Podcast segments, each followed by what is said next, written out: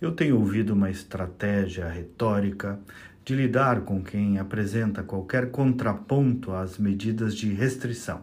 É assim: negacionista, bolsonarista, anticiência e por aí afora. Botam um carimbo e terminam qualquer argumento, ainda alegando certa superioridade moral. Você sabe que esse tipo de atitude intelectual também é absolutamente extremista?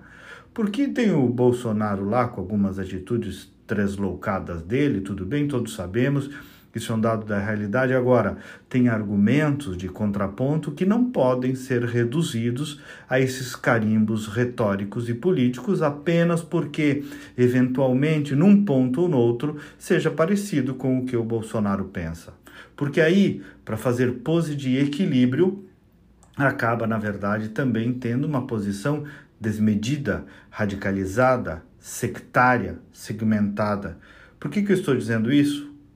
Estou dizendo um exemplo, a discussão da retomada das aulas. Ora, eu mesmo entrevistei uma neurocientista na Band, agora também tem diversos estudos na mesma linha que apontam que a segurança das escolas é superior à vida doméstica e também à baixa transmissão da infância. Tem a vida real das crianças e dos pais de família. Esses pequenos estão trancados em casa e sem aula. Sem aula. Olha, é razoável chamar de negacionista esses pais que estão lutando pela volta às aulas? Esse tipo de argumento é que é pró-ciência tratá-los assim?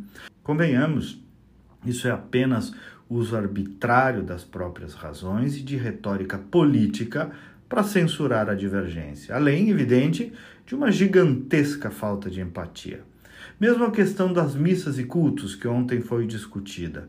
Quem congrega numa religião sabe o sentido de uma assembleia, de um encontro de duas ou mais pessoas em nome de Deus, do sentido da Eucaristia, em que Cristo se consubstancia materialmente no altar para quem crê.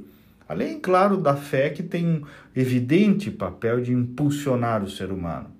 Aí eu vi ontem, por exemplo, o ministro Gilmar Mendes. Negacionistas, parece que vieram de Marte. Ou seja, ofensa, baixeza, pressuposição de que o outro é extremista. Eu nem quero entrar no mérito dessa discussão das missas porque e dos cultos, porque não vi ninguém pedindo para lotar missa, igreja, culto, mas apenas para ter o direito de rezar a Deus em seus tempos, respeitando, claro, alguns cuidados sanitários. Vi, pelo contrário, isto sim, oportunidade que alguns usaram para despejar preconceito anticristão ao simplificar essa abordagem. Enfim, dois exemplos para dizer o seguinte: menos clichês, menos exclusão da opinião alheia, mais compreensão do outro Ninguém ama mais a vida do que ninguém.